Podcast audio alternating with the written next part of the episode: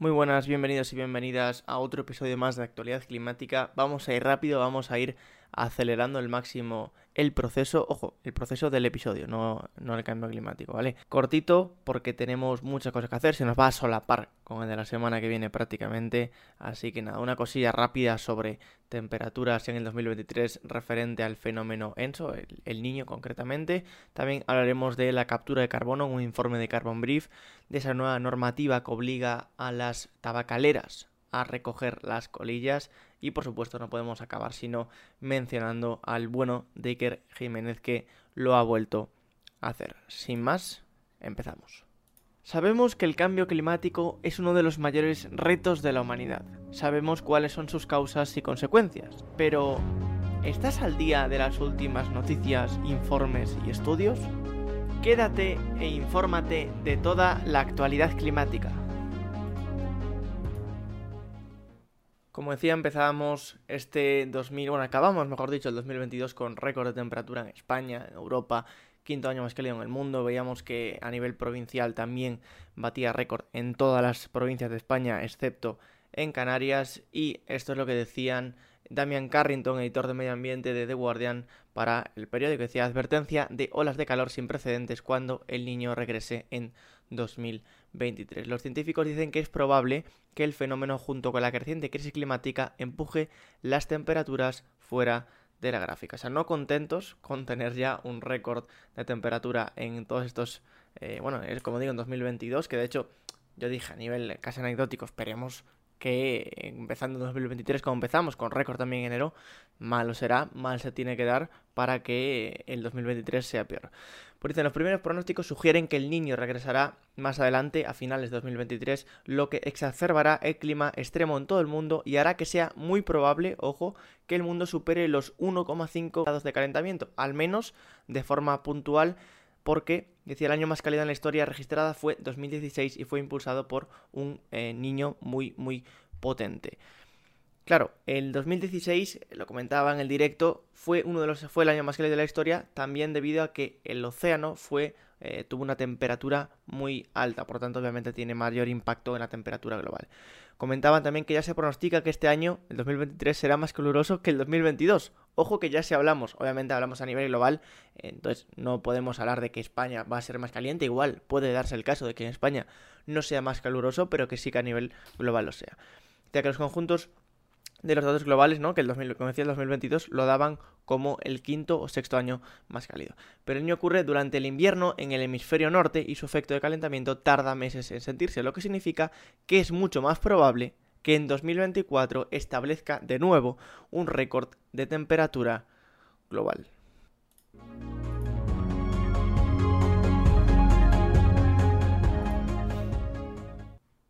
Carbon Brief ha publicado un informe sobre el estado de la Carbon Dioxide Removal o eliminación de carbono. Destaca que es una parte crucial para lograr los objetivos climáticos junto con la rápida reducción de las emisiones. Claro, ¿Qué preguntas nos hacemos? ¿no? Nos dicen en el propio informe. Algunas preguntas básicas siguen sin respuesta. ¿Cuánto está sucediendo? ¿Cuánta captura hay a día de hoy en el mundo? ¿Qué tan rápido crece esa captura? ¿Estamos en camino de hacer lo necesario? En un informe publicado el pasado 19 de enero, nos esforzaron, se esforzaron la gente de, Carbon Brief por responder a esas preguntas y ayudar que la, a la información de CDR, de Carbon Dioxide Removal, sea más accesible. Por primera vez podemos estimar, ojo, la cantidad total que se está desplegando actualmente en todo el mundo y compararla con las rutas modeladas que cumplen los objetivos climáticos de París. Encontramos una brecha entre cuánto están planteando los diferentes países en las próximas décadas y lo que se requiere para limitar el calentamiento a 1,5 o incluso 2 grados por encima de los niveles preindustriales pero junto a esta brecha también encontramos un rápido crecimiento en la innovación, investigación académica y atención pública sobre los CDR. Y ojo porque aquí viene lo importante dentro de este, bueno, de estos 2 gigatoneladas que pueden parecer pocas. El 99,9% de esas 2 gigatoneladas proviene de lo que se llaman métodos de captura convencionales en tierra, es decir, nuevos bosques, restauración de áreas previamente deforestadas o aumentos de carbono en el suelo, es decir, la parte natural, entre comillas. Solo una pequeña cantidad de carbono capturado actual, el 0,0023 gigatoneladas, es decir, ese 0,1% restante, proviene de los métodos de captura novedosos que incluyen bioenergía con captura y almacenamiento de carbono, biocarbón, captura y almacenamiento directo de carbono en el aire, etc. Si bien los nuevos proyectos de CDR, estos ligados a la parte más tecnológica, a menudo obtienen la cobertura de noticias, en conjunto representan solo el 0,1% de todo el despliegue actual de CDR. El informe es mucho más completo y os lo dejaré en la nota de los programas para que echéis un ojo a las gráficas, en la que también se ve, que me parece una parte importante, ¿no? La aceptación o no, la opinión, digamos, a nivel de positiva y negativa de las diferentes metodologías que hay de captura de carbono, tanto naturales como naturales. Y una cosa quiero decir, una cosa no puede sustituir a la otra. Es decir, que se llegue, imaginemos que podemos capturar muchísimo carbono, no deja de lado la mitigación y viceversa. Que mitigamos y nos adaptemos no significa que no tengamos que de alguna forma capturar carbono, bien sea, como digo, de forma natural o bien de forma artificial.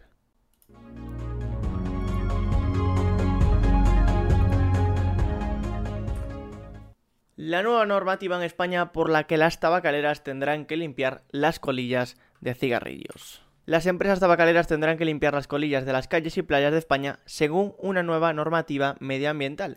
Millones de colillas se tiran cada año liberando residuos plásticos tóxicos que pueden tardar décadas en descomponerse. Uno de cada cinco españoles fuma todos los días según cifras de 2020. La normativa entró en vigor el pasado viernes, pero aún no está claro cómo se aplicará y si los costos se trasladarán a los consumidores. Ojo porque entonces quizá el titular sea un poquito sensacionalista.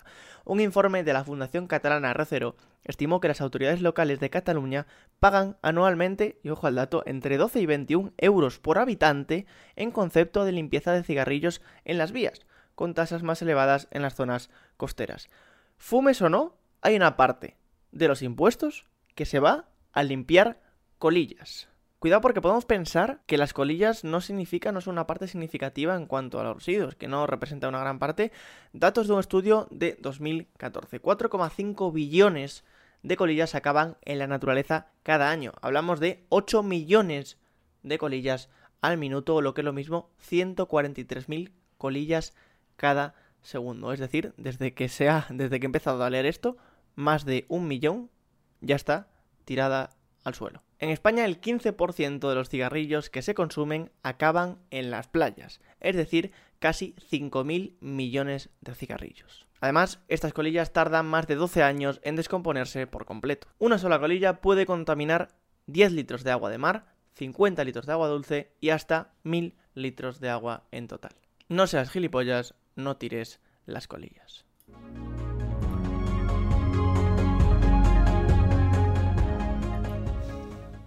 Bueno, y vamos con la última noticia y posiblemente mi favorita. Otra vez, de nuevo, Iker Jiménez lo ha vuelto a hacer. Y tras el dramático calentamiento global llegó el apocalíptico enfriamiento global, decía arroba nave misterio. Es un sin vivir. Espero pronto al señor que pega su calva a los cuadros para mostrarnos la deriva abisal que hemos provocado. Sin él, como que falta algo. La segunda parte del tweet, honestamente, no la acabé de entender, pero ojo, quiero destacar, os preguntaréis, ¿por qué? Digo esto, ¿no? En, eh, tuiteaba, en mi cuenta de Twitter ponía, oh, eh, ok, here we go again, con el GIF este del GTA San Andreas, en el que se va el personaje como empezando, ¿no? ¿Por qué? Eh, ¿No? ¿Por qué destacaba esto? En plan, ¿por qué decía, ok, aquí vamos de nuevo?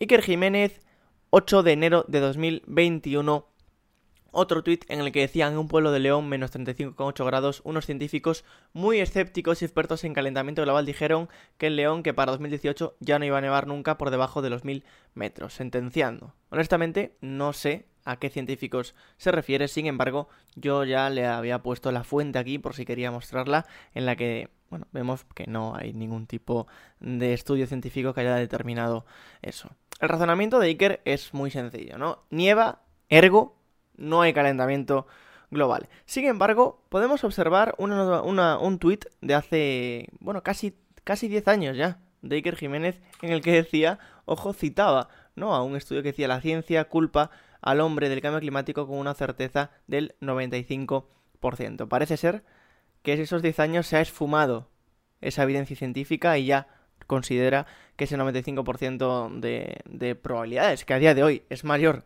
es mayor del 99%, pues se ve que para él no es suficiente, prefiere quedarse con ese 0,01% de personas que, bueno, escépticas, ¿no? Como él llama, que realmente son negacionistas. Sin embargo, quiero centrarme en una cosita, es decir, ¿por qué a la gente le cuesta tanto diferenciar calentamiento global, cambio climático, frío, calor, ola de frío, ola de calor? O sea, ¿qué relación tiene todo esto?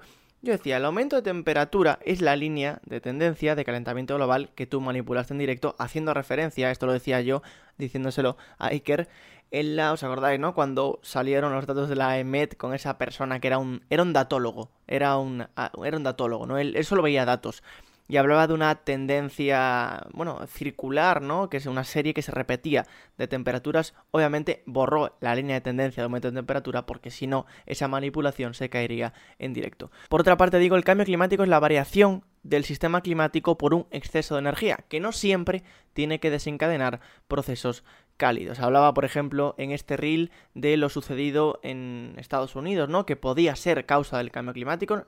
Situémonos finales de diciembre de 2022 cuando Estados Unidos estaba sumergido en una extensa ola de frío que llegó hasta Houston y parte del norte de México. Comentaba el tema de ese vórtice polar que está envuelto, esa región de fuertes vientos en la altura de la atmósfera y que se puede ver afectada, no decía, ojo, lo dejaba claro, no estaba hablando de que un suceso concreto, en este caso el de Estados Unidos, se deba al cambio climático, porque como digo y explico, para ello se requieren estudios de atribución. Sin embargo, hablamos de que el cambio climático sí que estaría potenciando, tanto en frecuencia como en intensidad, este tipo de eventos, por relaciones con el jet stream, con la ondulación de ese vórtice polar y con esas invaginaciones que permiten tanto ese frío polar que se baje hacia latitudes más bajas como viceversa, ese calor tropical suba a latitudes más altas. Os dejo también el reel para que le echéis un ojillo.